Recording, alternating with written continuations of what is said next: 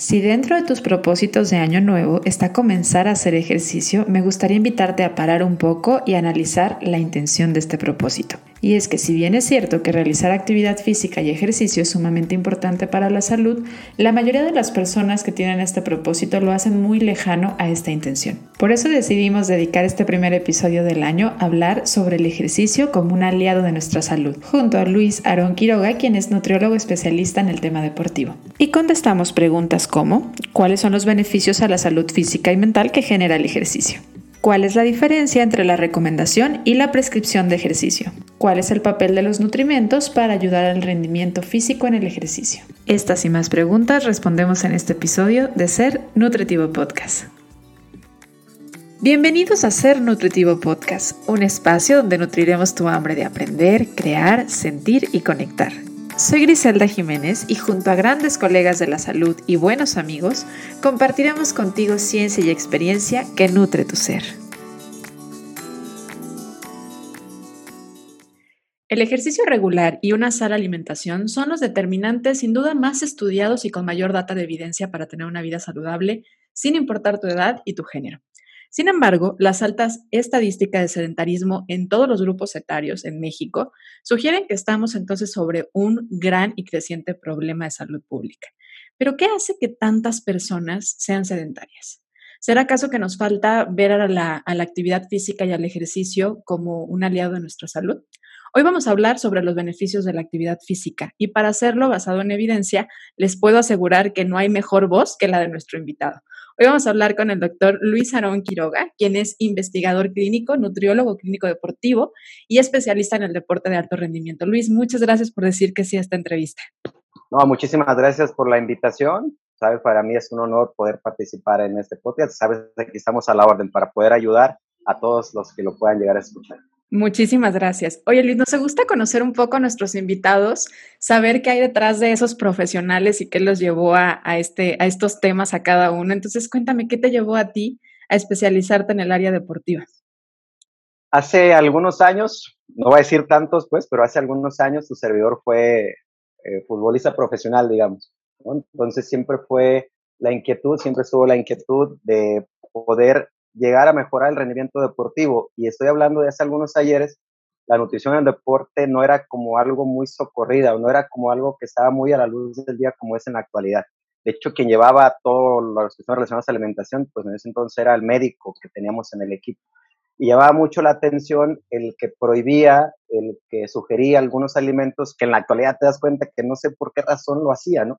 Entonces empezó a, a ese origen de ese gusto en el rendimiento, el de comer mejor, el que tú te ibas a sentir mejor, el que veías una mejora con respecto a este tipo de apoyo en la actualidad, que sabemos que es la nutrición. Pero a grosso modo sería como el origen, el por cual se empezó, empecé yo a, a, interesar en esta área. Interés personal, ¿no? Necesidad personal en ese momento.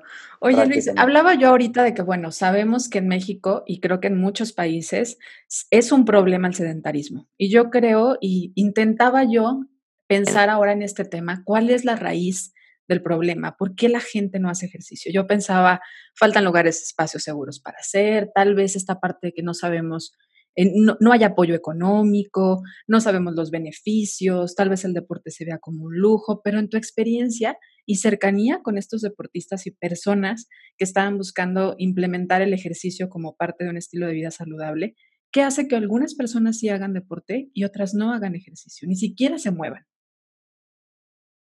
Sí, mira, el, muchas de las estadísticas que, que, nos marcan en la actualidad habla de que el, el yo creo 55%, 60% de la población no es físicamente activo por falta de tiempo. Esa es como una de las primeras eh, respuestas que se tiene cuando uno pregunta a los pacientes el por qué razón. Pero aquí hay que hacer como un paréntesis muy importante y poder sobre todo para todos los que escuches entender que en el, en el ámbito de la actividad física podemos separar dos cosas, lo que es el ejercicio y lo que es la actividad física. Si nosotros hablamos de, ejercicio, estamos hablando ya de una planificación de una actividad con un fin de tener una mejora en nuestra composición corporal o simplemente en el estado de forma, pues en la condición física. Y, y, muchos de nuestros pacientes asocian como que forzosamente tienen que tener como ese objetivo, ¿no? El que verme estéticamente mejor, el que pueda rendir mucho mejor en el día a día. Pero eso hablamos del ejercicio como tal. pero dejamos de lado que para poder llegar a hacer ejercicio, primero tenemos que ser físicamente activos o tener la capacidad de ser físicamente activos. Y ahí estamos hablando que es la actividad física, cualquier movimiento que traiga, cualquier movimiento corporal que traiga como resultado un gasto de energía por encima de las necesidades basales. ¿Qué quiere decir esto? Que con que yo camine, con eso mi cuerpo está teniendo ciertas eh, respuestas fisiológicas que si lo sigo haciendo de manera recurrente, va a trasladarse a ciertas adaptaciones en el cual pues, va a tener beneficios endocrinos, metabólicos, eh, pues prácticamente en el estado de forma, en la condición física, en la estética corporal, en muchas situaciones. Ese es un gran problema que, que manejamos nosotros a veces como profesionales de la salud, que mandamos a los pacientes a hacer ejercicio, cuando en realidad lo primero que tendremos que hacer es la promoción de actividad física. Entonces, eso es lo que a veces confunde también a los pacientes. ¿Por qué no hace ejercicio? ¿O por qué, no, o por qué eres sedentario? Siendo que el paciente sí se mueve, o sea, siendo que el paciente sube escaleras en su trabajo, se traslada caminando para tomar el transporte público, eh, genera o está trabajando cargando postales o, o otro tipo de cosas desde hace físico. Entonces, esa persona como tal no se puede considerar como un sedentario.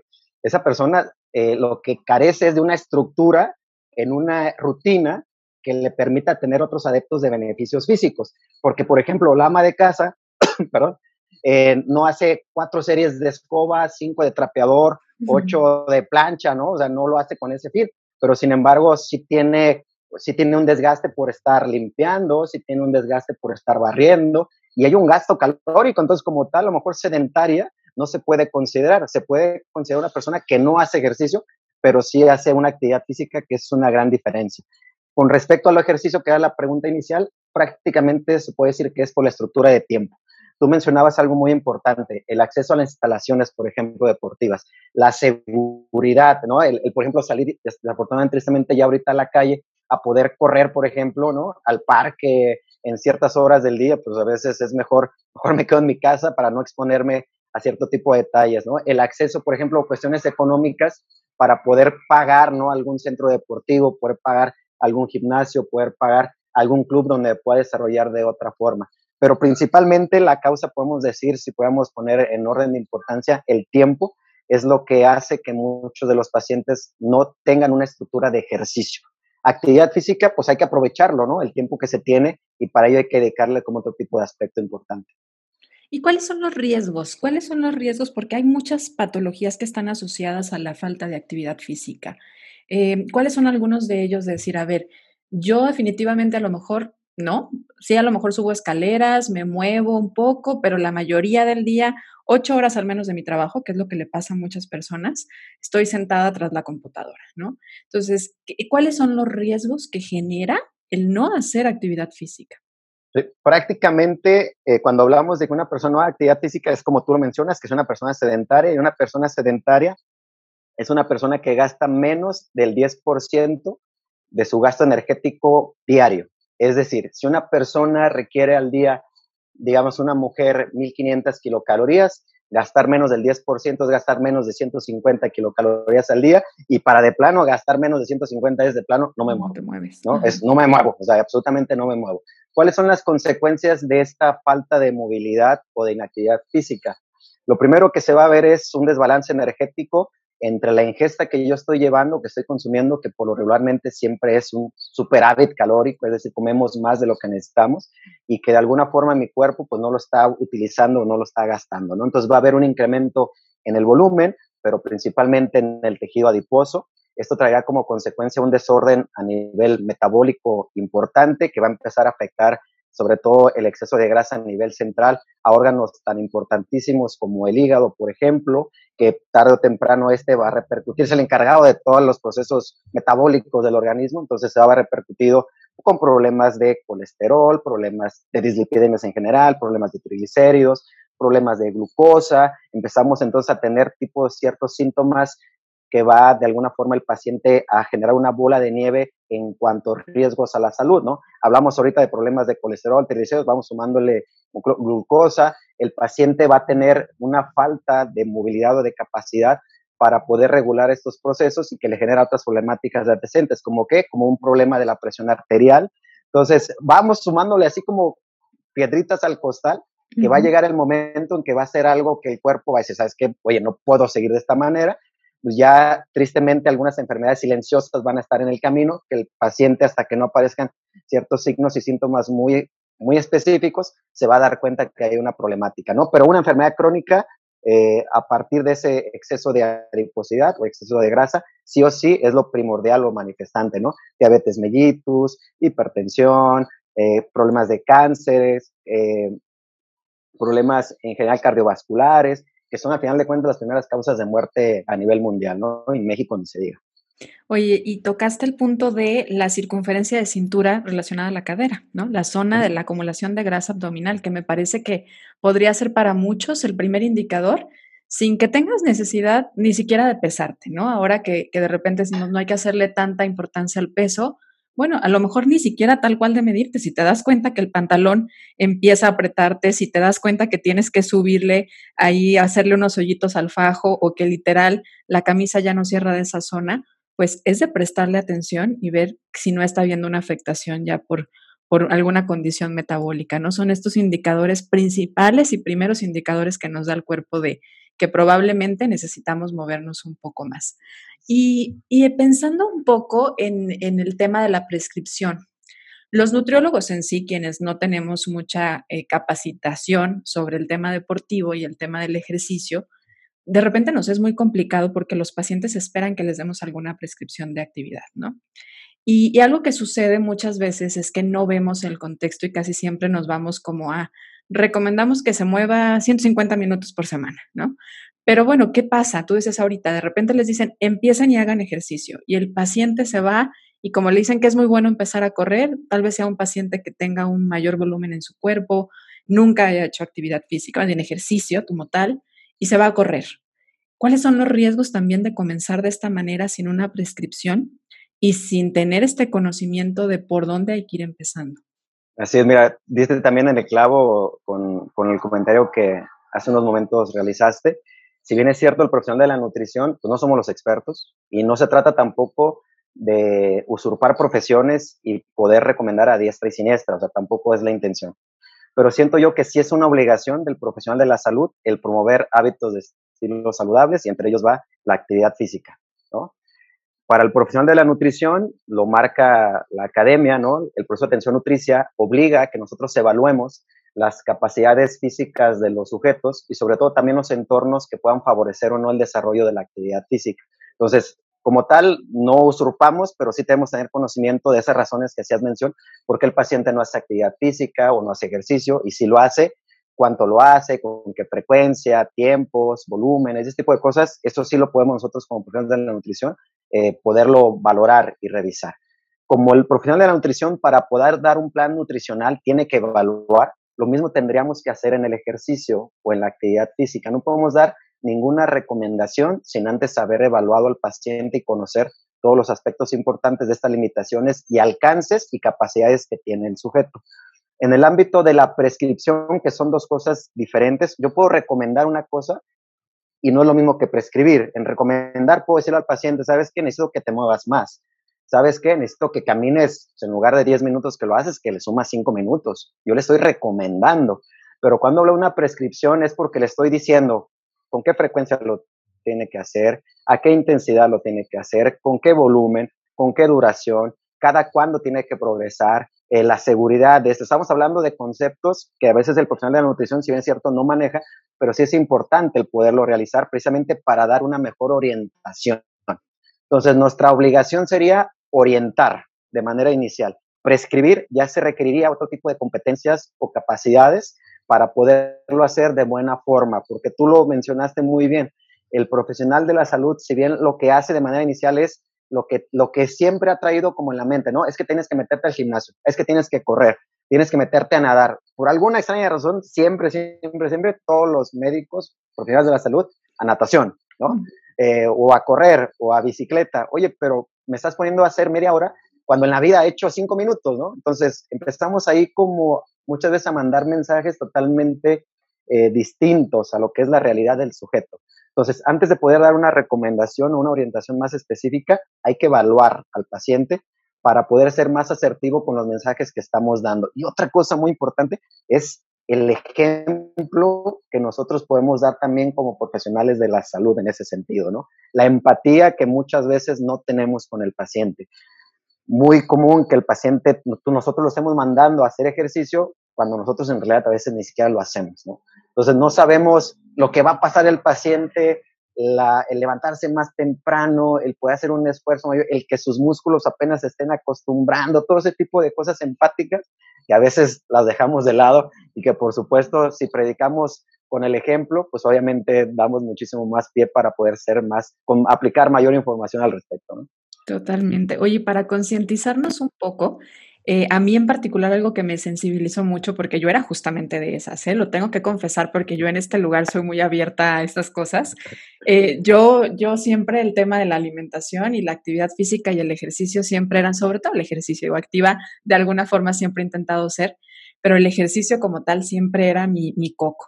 Pero cuando empecé a darme cuenta de los beneficios que tiene la actividad física, realmente en la, salud, o sea, lo dejar de, dejarlo de hacer por el tema estético y ver cómo beneficia al tema óseo, cómo beneficia la masa muscular, cómo esto va a beneficiar al tema de la salud y las hormonas, para mí fue de verdad lo que me sensibiliza y hoy por hoy, lo que me hace subirme a hacer actividad física. O sea, eso es lo que hoy me mueve.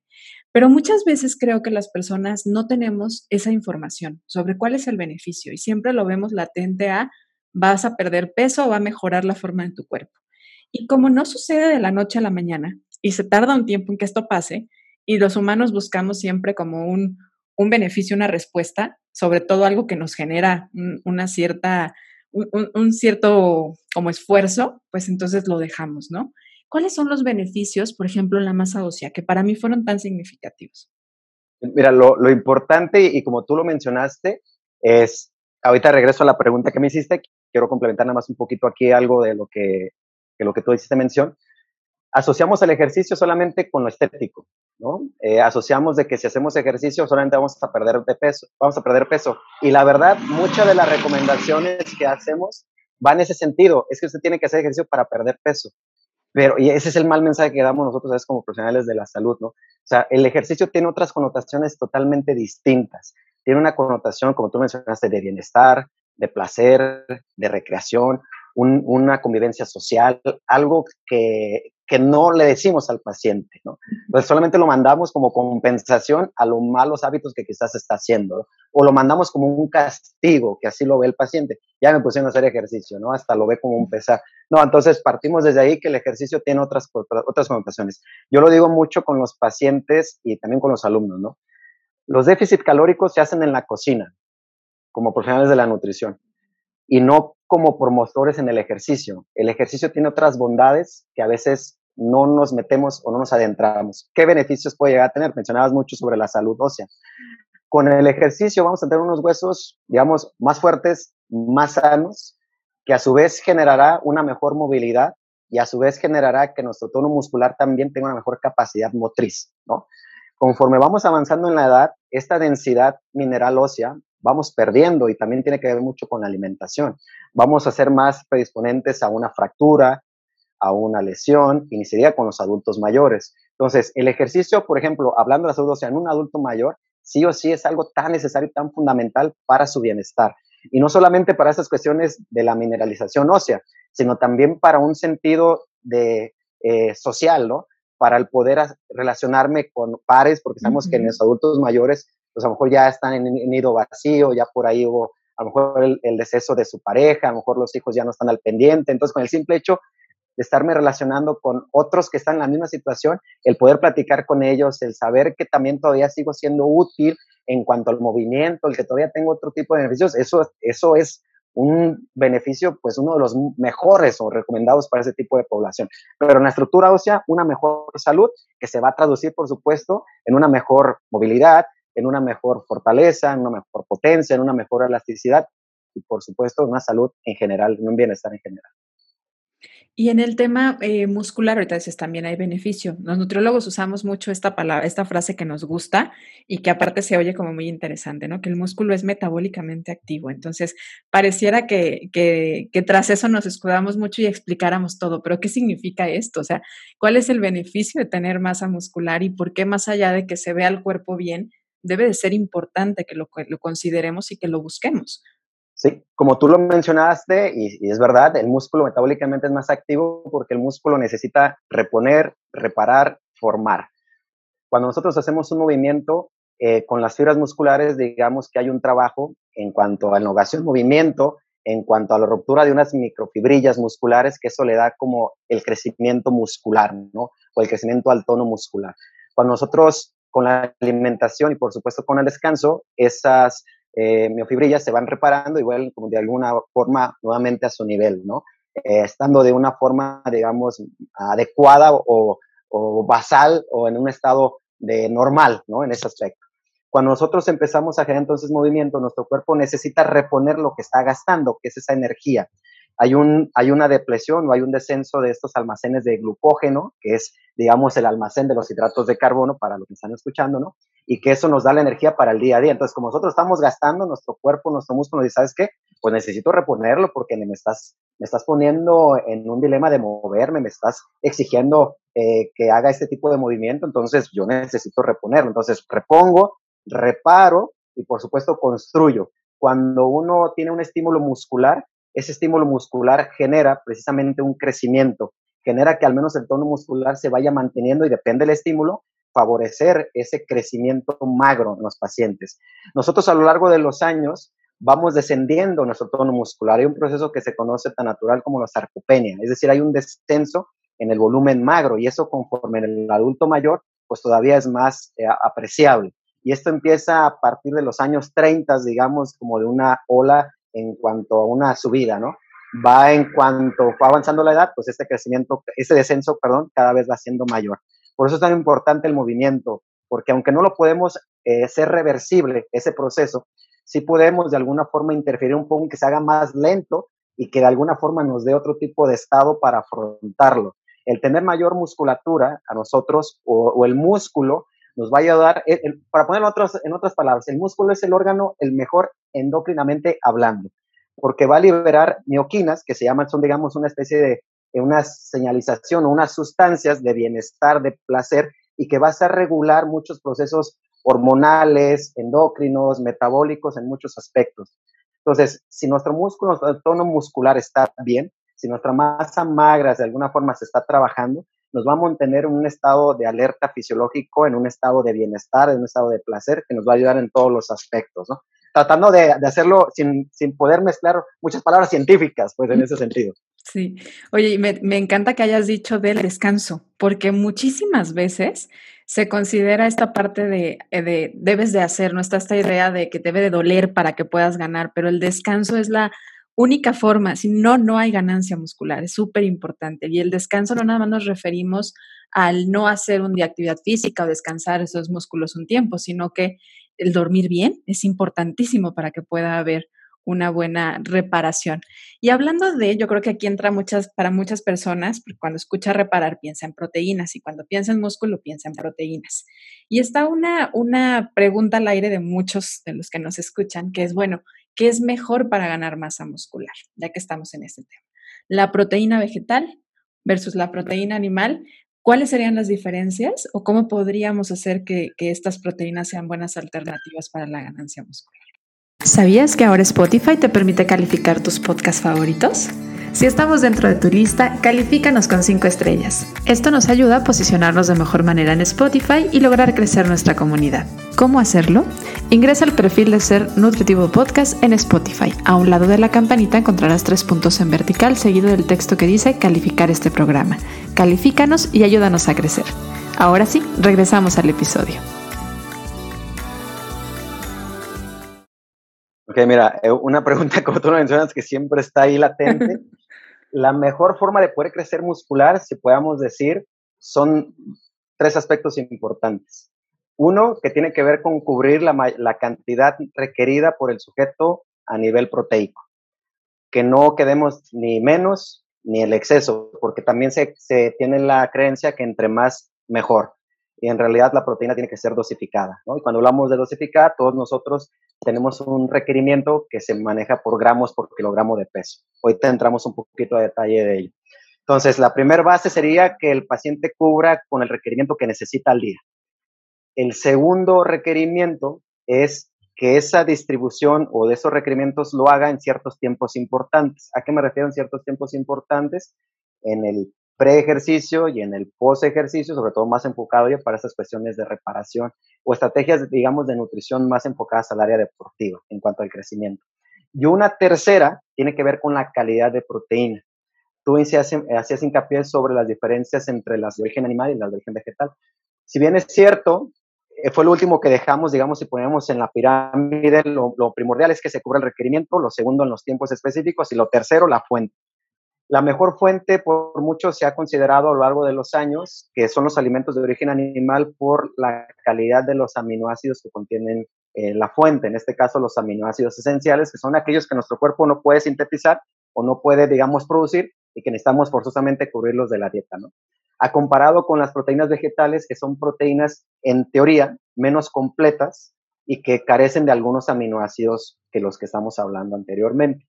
Para ello se buscan estrategias de poder combinar, como ya bien sabemos, las proteínas vegetales con eh, cereales para hacerla un poco más completa y poder de alguna forma quedar en un ámbito eh, nutricionalmente adecuado. Sí o sí, eh, las proteínas se pueden rankear, digamos, eh, por cuatro aspectos importantes que tienen que ver con cuestiones de digestibilidad, que tiene que ver con cuestiones de la absorción, que tiene que ver con cuestiones del origen o de los aminoácidos específicos, como estamos mencionando, y sobre todo los aspectos importantes de cantidades. No hay otra mejor proteína completa en esos aspectos que la proteína de origen animal. Sin embargo, sin embargo, no quiere decir que con la proteína vegetal no se pueda tener un crecimiento muscular. Eso es algo importante porque tampoco es tan eh, relevante el decir, tengo que comer forzosamente carne porque si no, no voy a crecer. O sea, eso es un mito. O sea, el paciente puede crecer buscando esas estrategias adecuadas de combinar aminoácidos específicos para hacer una proteína más completa. un aminoácido que tiene que ver mucho con esas cuestiones de crecimiento muscular, sin lugar a dudas, es la leucina.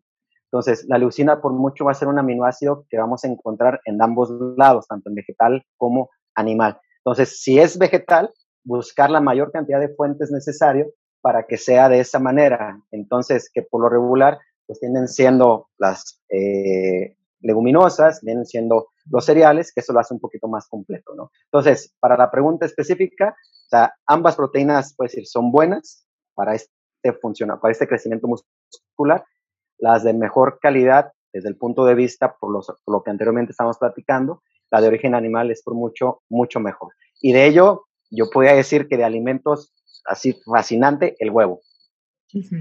Sí, por, justamente el tema de los aminoácidos que decías, pero me encanta escuchar que digas esto de ver, no, no es nada más fijarse en el origen, sino en cuidar también el tema de la cantidad y el tema de los momentos en los cuales se consume. Y hay un horario, también esta es una pregunta como muy común, hay un horario considerando Hoy, hoy, hoy se habla mucho de esta parte de los, del, del, ciclo circadiano y de cómo, cómo el horario tiene que ver para muchas cosas, ¿no? Para mejorar la digestión, el rendimiento, el tema del dormir. ¿Hay algún momento ideal en el día para hacer ejercicio, para hacer algo de, de deporte? Sí, bueno, fisiológicamente sí. O sea, fisiológicamente se puede decir que las primeras horas del día es la mejor, el mejor horario en el cual nuestro cuerpo se encuentra preparado para hacerle frente al estímulo. Y cuando estamos hablando de las primeras horas del día, estamos hablando desde las 5 hasta las 7, 8 de la mañana, fisiológicamente hablando. ¿Por qué razón? Porque en ese entonces la producción hormonal eh, y, la respuesta fisiológica es diferente ¿no? en, la, cuanto a los aspectos importantes del estímulo del ejercicio. Conforme nosotros vamos avanzando en las horas del día, pues nuestro cuerpo va teniendo otro tipo de respuestas llega, por ejemplo, el momento en la tarde-noche, cuando nuestro cuerpo lo que busca es ya reparar lo que de alguna forma o descansar de todo el proceso, de todo el trajín del día a día. Entonces, si nosotros le metemos ejercicio eh, o un tipo de actividad más intensa, pues de alguna forma estamos yendo en contra de la naturaleza misma de estos ciclos que tú mencionas. No quiere decir, ojo, que no, ya no vamos a hacer ejercicio porque el doctor dijo que ya en la noche no funciona. No, no estoy diciendo eso. ¿eh?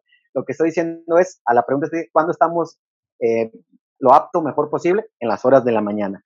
Por eso es que en aquellos, por ejemplo, en los veladores, en los traileros, en aquellas, en aquellas personas que tienen profesiones en las cuales no tienen bien regulados esos procesos de dormir a las horas que tienen que hacerlo, eh, fisiológicamente se desgastan de manera muy rápida, muy importante, porque nuestro cuerpo busca reparar y para eso estamos hechos en estos ciclos donde llega la noche, nuestro cuerpo descansa, nuestro cuerpo repara, llega la mañana, nuestro cuerpo se activa, vuelve a generar otro tipo de situaciones fisiológicas que le permite desempeñarse de buena manera. Entonces, la recomendación obviamente es que el paciente se mueva cuando lo pueda hacer, que haga ejercicio cuando tenga el tiempo para hacerlo, pero si fisiológicamente buscamos una mejor respuesta, siempre va a ser en las horas tempranas del día. Y regresando un poquito al tema de las dietas, el hacer dietas muy restrictivas a nivel calórico puede ser un riesgo para la masa muscular. Entonces, a mí me gustaría que me ayudaras a explicar esto porque yo siempre considero y, y, hablo mucho sobre las dietas muy restrictivas, ¿no? No considero que una dieta baja en energía siempre sea un problema, al contrario, puede ser un recurso, pero cuando son muy restrictivas buscando la baja de peso sin hacer actividad física, puede ser un problema. ¿Cuál? ¿Cuál sería el problema de estas dietas? Pues bueno, de entrada lo que menos queremos que los pacientes pierdan volumen corporal a expensas de la masa magra, ¿no?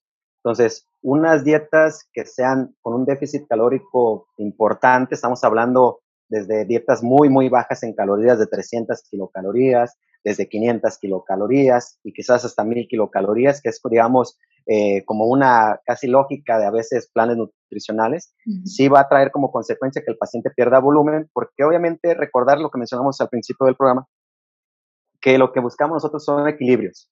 Cuando nosotros damos menos de lo que, de lo que necesitamos, obviamente nuestro cuerpo tiene que hacer maravillas con eso. Pero créanme, y eso es muy importante, que si los pacientes buscan un crecimiento muscular a partir de dietas hipocalóricas, jamás lo van a lograr. Para poder llegar a crecer muscularmente necesitamos hacer algo que se conoce como superávit calórico. Es decir, que el paciente tiene que comer más de lo que necesita para poder incrementar volumen. Si nosotros comemos menos de lo que nuestro cuerpo requiere, los sustratos de energía que nuestro cuerpo tiene al alcance van a ser limitados. Esto traerá como consecuencia que nuestro cuerpo también baje, digamos, sus funciones normales. ¿A qué me refiero? Estoy seguro que muchos de tus radioescuchas que a lo mejor eh, eh, han, escuchado, se han metido a dietas así muy restrictivas, pues se sienten sin energía, se sienten con dolores de cabeza, se sienten con mareos, que son señales, no porque algo esté bien, ¿no? Son señales que, oye, hay algo que me estás quitando que yo requiero y que es necesario para algún funcionamiento, ¿no? No rinden de manera adecuada en el deporte, pues sí están viendo como cambios en el peso, pero el peso no es lo importante, lo que importa es conservar el tono muscular. Entonces, mientras los pacientes sigan comiendo menos, jamás van a crecer muscularmente, por lo contrario, por lo contrario, va a haber un descenso importante de ese tono muscular, que en lugar de verle un beneficio, pues obviamente va a ir todo lo contraproducente para el día a día que requiere el paciente. Entonces, sí se requiere comer más, o, ojo, comer más de manera estructurada, ¿no? Platicábamos sobre ciertos gramajes importantes proteicos, por ejemplo, para poderlo hacer, eh, y obviamente en combinación con otros nutrientes importantes para poderlo realizar, ¿no? Por eso la importancia de un profesional de la nutrición en esta área específica. Claro, en acompañamiento. Y aquí vienen los beneficios de los que hablábamos hace rato, ¿no? De la importancia de cuidar el músculo, de cómo puede favorecer la masa muscular a nivel hormonal, de cómo puede mejorar también el tema de la insulina, el control de la glucosa, que son cosas muy importantes para no solamente bajar de peso, sino sostener el peso. Mucho del problema de las dietas justamente hipocalóricas, altamente hipocalóricas, es que no se puede sostener porque va a haber una afectación justo en la tasa, en el gasto energético que tiene el paciente. Entonces, sumamente importante que la pérdida de peso no sea a expensas de una masa muscular que se esté perdiendo por ahí. Y en relación a los horarios del ejercicio, bueno, hoy, se habla mucho del ayuno. ¿Qué tan favorable es hacer ejercicio en ayuno o, o no? De plano no. Tiene, tiene dos connotaciones, sí, muy importantes. Por ejemplo, cuando uno manda o trata de recomendar a los pacientes que hagan actividad física o ejercicio en ayuno, tiene con esta lógica de poder tener la menor cantidad de reserva posible de hidratos de carbono almacenados, digamos, en forma de glucógeno, y que esto, al ir descendiendo de forma más rápida o tener escasa reserva de, este, de, estos, de, esta, de este nutriente, de este glucógeno, nuestro cuerpo busca otras fuentes de energía, y esa fuente de energía tiene que ver con el tejido que tenemos nosotros al almacén, en este caso en el tejido adiposo.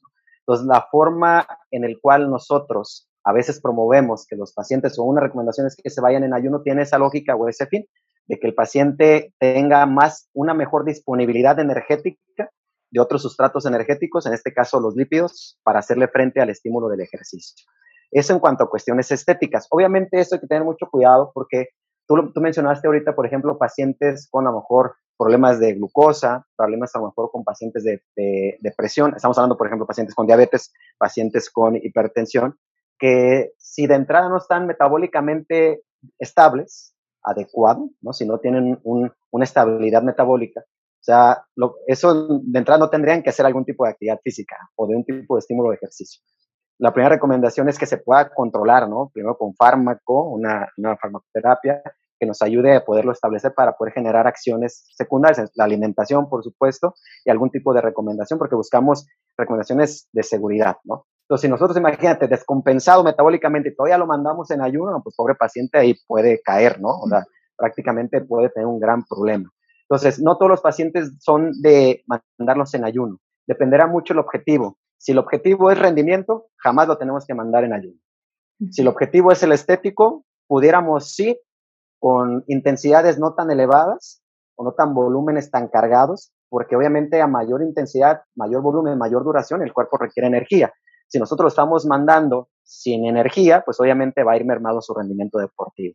En aquellos pacientes que solamente lo hacen por hacerlo recreativo, que lo hacen por corto tiempo, que tiene esta finalidad sin ningún tipo de intensidad elevada, obviamente no pasa nada. El paciente puede caminar en ayuno y no necesariamente tiene que consumir previo algo de alimento, ¿no?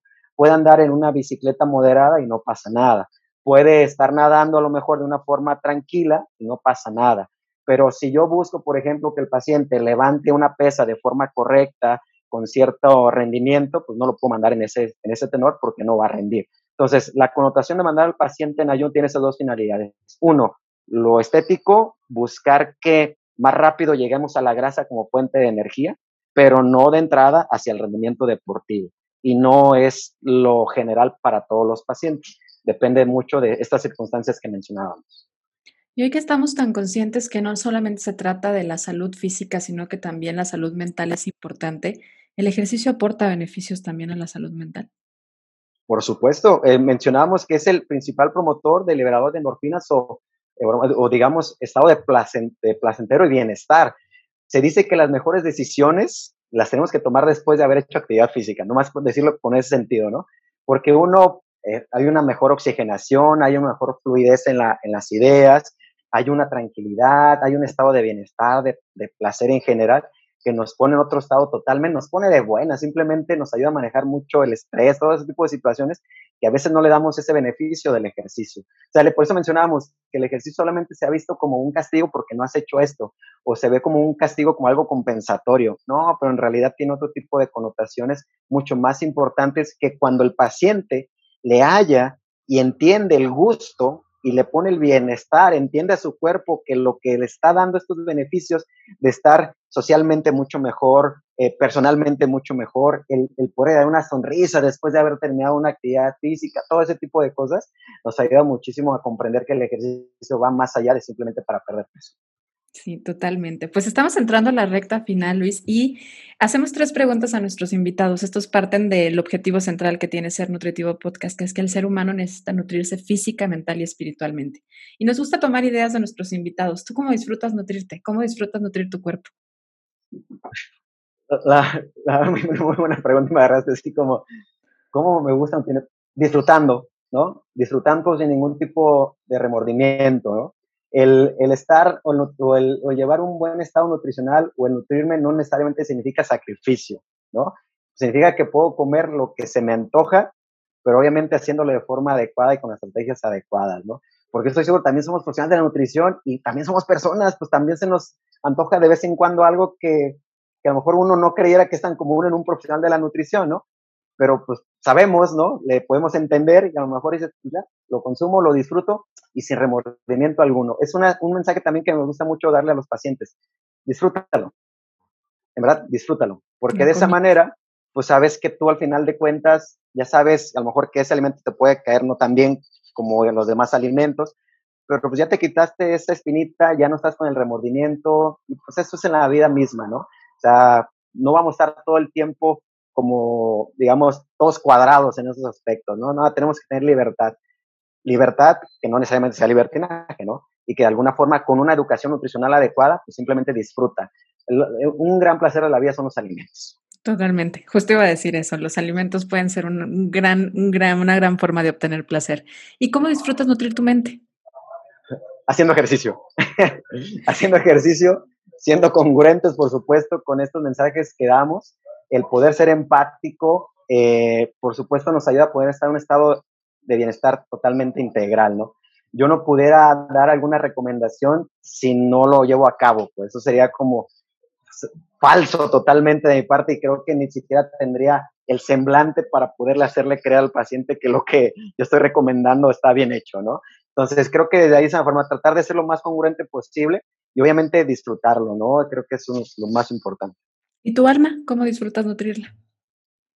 estar en paz, estar en paz y esto engloba pues prácticamente pues con todo lo que tiene que ver, ¿no? Con lo personal, con la familia, pues obviamente con todas las personas que nos rodean, el, el ser, el buscar ser un ejemplo para, pues, para las hijas, el buscar ser un ejemplo para hermano, papá, el, el, no sé, el, el, poder siempre tener, el buscarse la mejor versión de uno mismo, le da a uno tranquilidad, ¿no? El estar, por supuesto, para los que somos creyentes con un ser supremo, el estar bien, el poder platicar de vez en cuando, el poder, digamos, desahogar nuestras penas o el simplemente contar lo que nos aqueja, eso nos ayuda un poco a liberar mucho de esto que nosotros a veces tenemos arrastrando. Y fíjate, Luis, que estamos haciendo un libro de frases para futuras generaciones. Le llamamos el libro de la vida. ¿Qué quieres escribir ahí? ¿Qué quieres poner?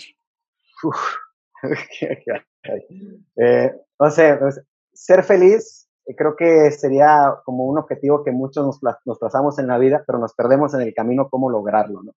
Entender que el, pasado pues ya fue, entender que el futuro no sabemos ni cómo vaya a ser, ¿no? y que lo que mejor tenemos para poder trabajar y poder disfrutar es el ahorita, ¿no? Entonces, el poder trabajar en lo que sí tenemos, en lo que podemos controlar, lo que puede depender de nosotros, eso nos va a dar muchísimo a esta paz que tú mencionas en todos los ámbitos importantes. Lo pasado, pues ya no podemos hacer nada, ¿no? Lo, lo que viene, pues ni sé cómo va a pintar. Entonces, pues ¿para qué me preocupo si ya pesé lo que tenía que pesar o si saber si voy a llegar a un peso que a lo mejor nunca en mi vida, pues mejor disfruto del proceso porque al final de cuentas, tarde o temprano, eso es lo que nos va a llevar a alcanzar nuestros objetivos o nuestras metas. Y la felicidad como tal no es el destino, sino es simplemente un trayecto ¿no? en este aspecto. Luis, de verdad, en nombre de, de, toda nuestra comunidad de escuchas, te agradezco muchísimo este bonito episodio donde nos has llevado de la mano a entender no solamente la importancia de hacer ejercicio, sino de, de, nutrir estos aspectos a partir de algo que puede ser tan bonito como es el movimiento de nuestro cuerpo y la actividad física. Te agradezco muchísimo, Luis. ¿Hay algo todavía que digas? No, Gris, no terminamos este episodio sin no, Hombre, nos podemos quedar aquí, yo creo, platicando otras dos horas más. La verdad que yo encantado, ¿no? Más que agradecido por ser tomado en cuenta para poder eh, ayudar en lo que la expertise por ahí alguna vez nos ha dictado. Pero sobre todo esto de hacerlo con una, una charla amena, sin tantos, evitar meter tantas cuestiones científicas, algo que se disfrute, algo que a lo mejor a veces en consulta pues uno no puede hacer tan, tan seguido, ¿verdad? Que tiene que estar en su papel. Nada, pero la verdad que más que agradecido por la invitación y espero que sea de mucho provecho para quienes están escuchando. Segura estoy que sí. Muchísimas gracias Luis y a ti que nos escuchaste, muchas gracias por ser parte de Ser Nutritivo Podcast. Acuérdate que cada jueves encuentras un episodio nuevo, así que nos escuchamos pronto. Gracias.